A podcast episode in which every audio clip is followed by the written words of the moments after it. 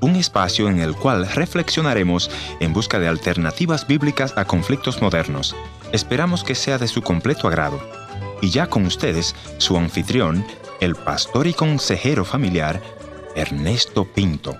¿Listo para ir al cielo? Y si no, esta es tu oportunidad para que puedas escribir tu nombre en el libro de la vida. Así es, en el cielo hay libros y te vas a sorprender cuando llegues ahí y te vas a encontrar con muchos libros. Uno de esos libros es el libro de las obras, de lo que tú haces, de tu conducta sobre esta tierra.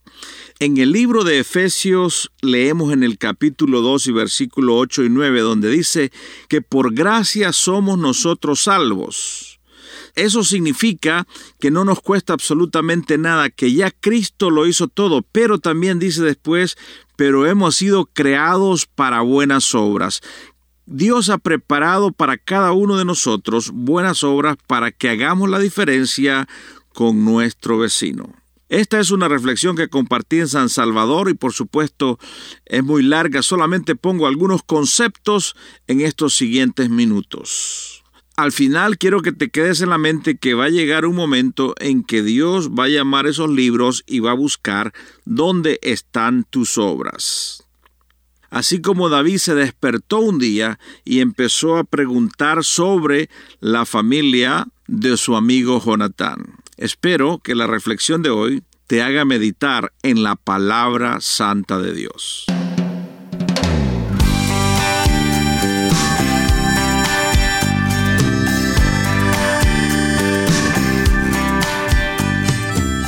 Historias que cambian el corazón. Bienvenido al encuentro de hoy. Yo soy tu amigo Ernesto Pinto y espero que puedas escuchar este y otros programas que están ahí en nuestro portal del internet www.encuentro.ca. Espero que me visites y que desde ahí me envíes tus notas, tus comentarios o tus sugerencias. Ahora sí, vamos a la reflexión que les mencioné al principio.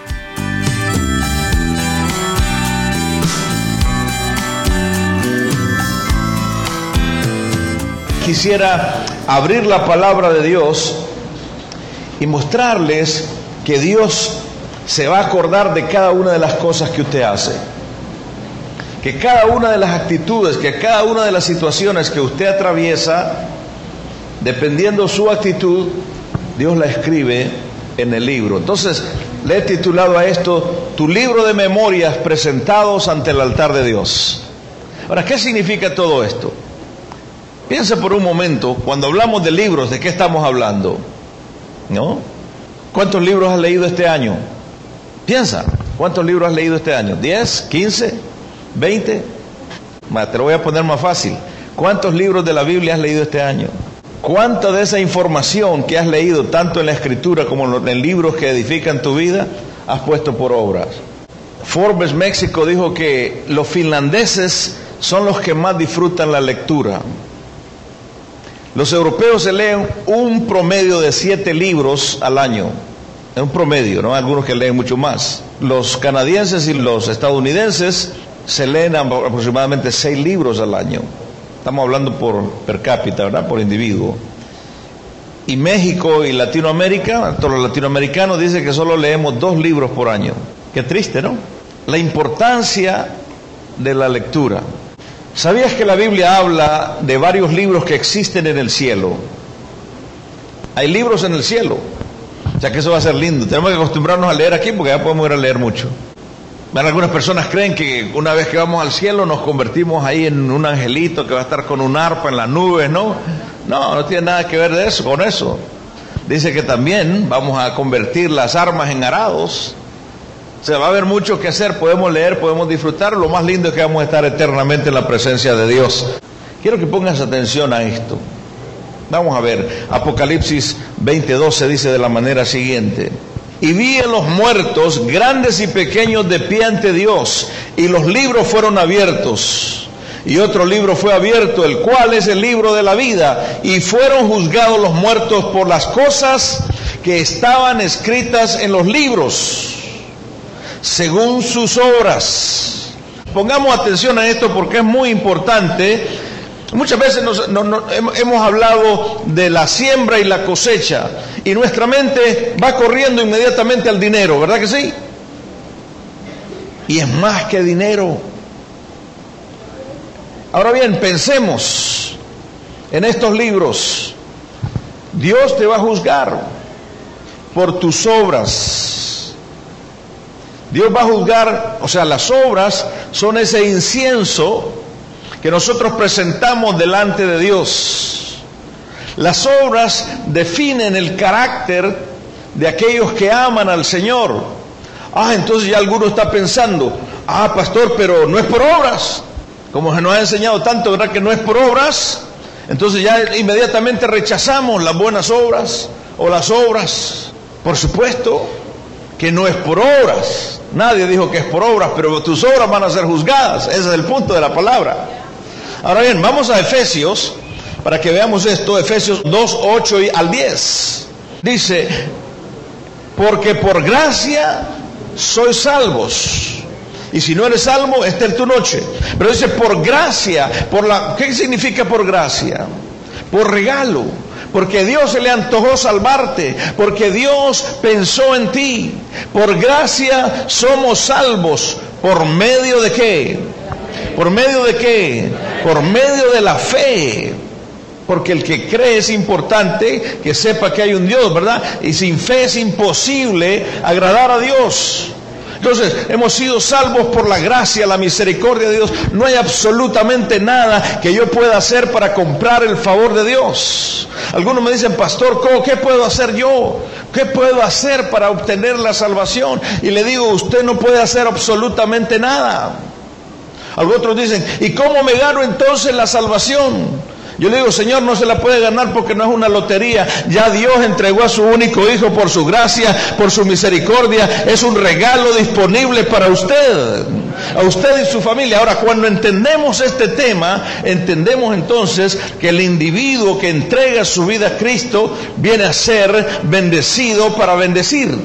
Entonces, a usted viene ahora a ser un portador de bendición.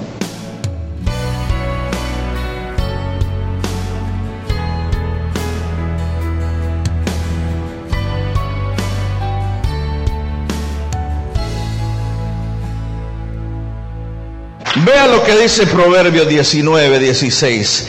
El que guarda el mandamiento, guarda su alma. Oiga bien esto. El que guarda el mandamiento, guarda su alma. Mas el que menosprecia los caminos, morirá. Está hablando del caminar, ¿no? El entender la palabra. Entonces, el que guarda el mandamiento, guarda su espíritu vive en bendición, vive en salud, más el que menosprecia, aún conociendo, menosprecia la palabra, no crece en la palabra, no lee en la palabra, dice que en sus caminos morirá. El que siembra, dice el Proverbio 22, 8, 9, el que siembra iniquidad segará vanidad, en la vara de su furo perecerá. El generoso será bendito Dígalo conmigo. El generoso será bendito porque da de su pan al pobre. Dios mira cada cosa y escribe cada cosa que nosotros estamos por hacer. No las que publicamos en el Facebook, sino aquellas que hacemos con un corazón agradecido. Cuando ese libro de las memorias tuyas se abra, o si estás en un peligro en este momento, seguro que Dios va a movilizar, va a inquietar a alguien para que venga en tu rescate. ¿Qué es lo que está sembrando? La palabra de Dios es clara. La palabra de Dios nos da ejemplos para que nosotros aprendamos esos ejemplos de vida. Y recordemos que todo, absolutamente todo lo que hagamos, queda escrito en ese libro.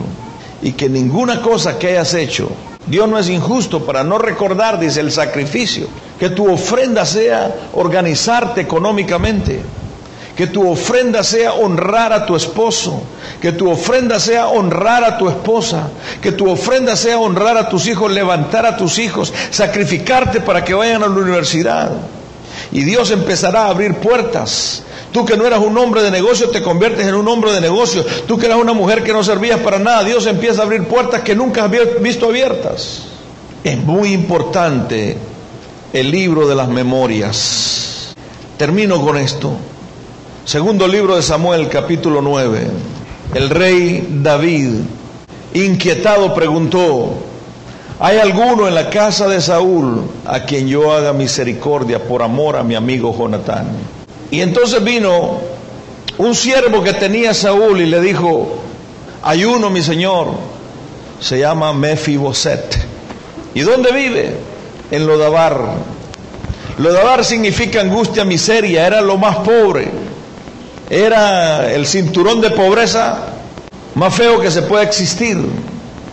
Allá vivía Mefiboset. Y dijo, mándenlo a llamar, porque le voy a devolver sus tierras. Le voy a devolver sus tierras y va a comer en mi mesa todos los días. Una figura maravillosa del Rey de Reyes. Cierra tus ojos. Una figura maravillosa del Rey de Reyes que dice, quiero devolverte todo lo que el enemigo te ha quitado. Quiero que cenes en mi mesa. Que entiendan. Quise con mi amigo Escuchemos la canción. Quiero hacer misericordia honrando su amistad. Y Siba le respondió, ah, existe uno mi Señor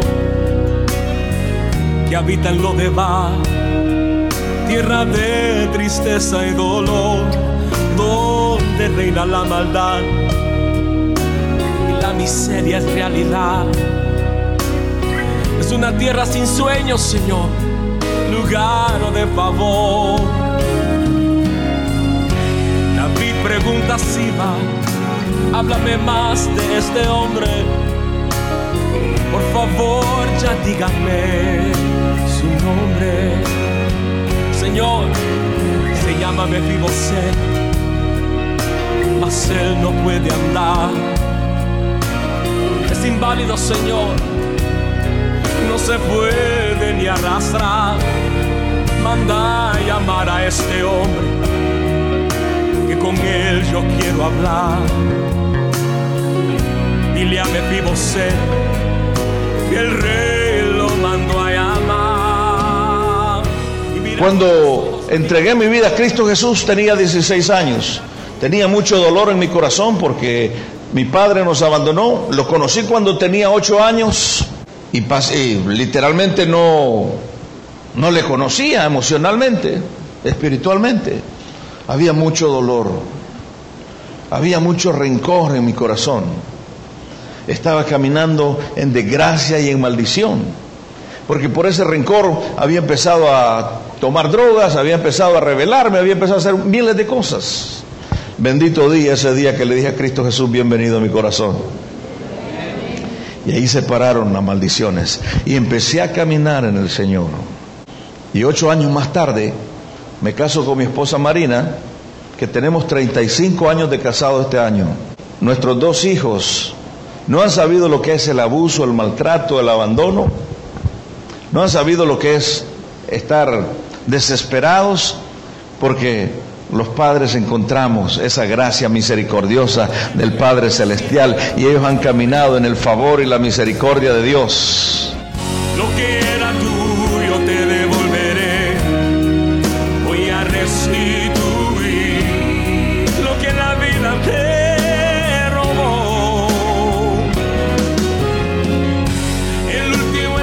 Gracias por haber sido parte del encuentro de hoy. Le voy a agradecer que me escriba a info@encuentro.ca. También puede visitarme a nuestra página en el www.encuentro.ca. O si desea escribirme una cartita postal, escríbalo entonces a programa radial Encuentro 225 Riverton Avenida WPG Manitoba R2L 0N1 Canadá. Será hasta nuestro próximo encuentro. Soy tu amigo Ernesto Pinto recordándote que Dios te ama y yo también.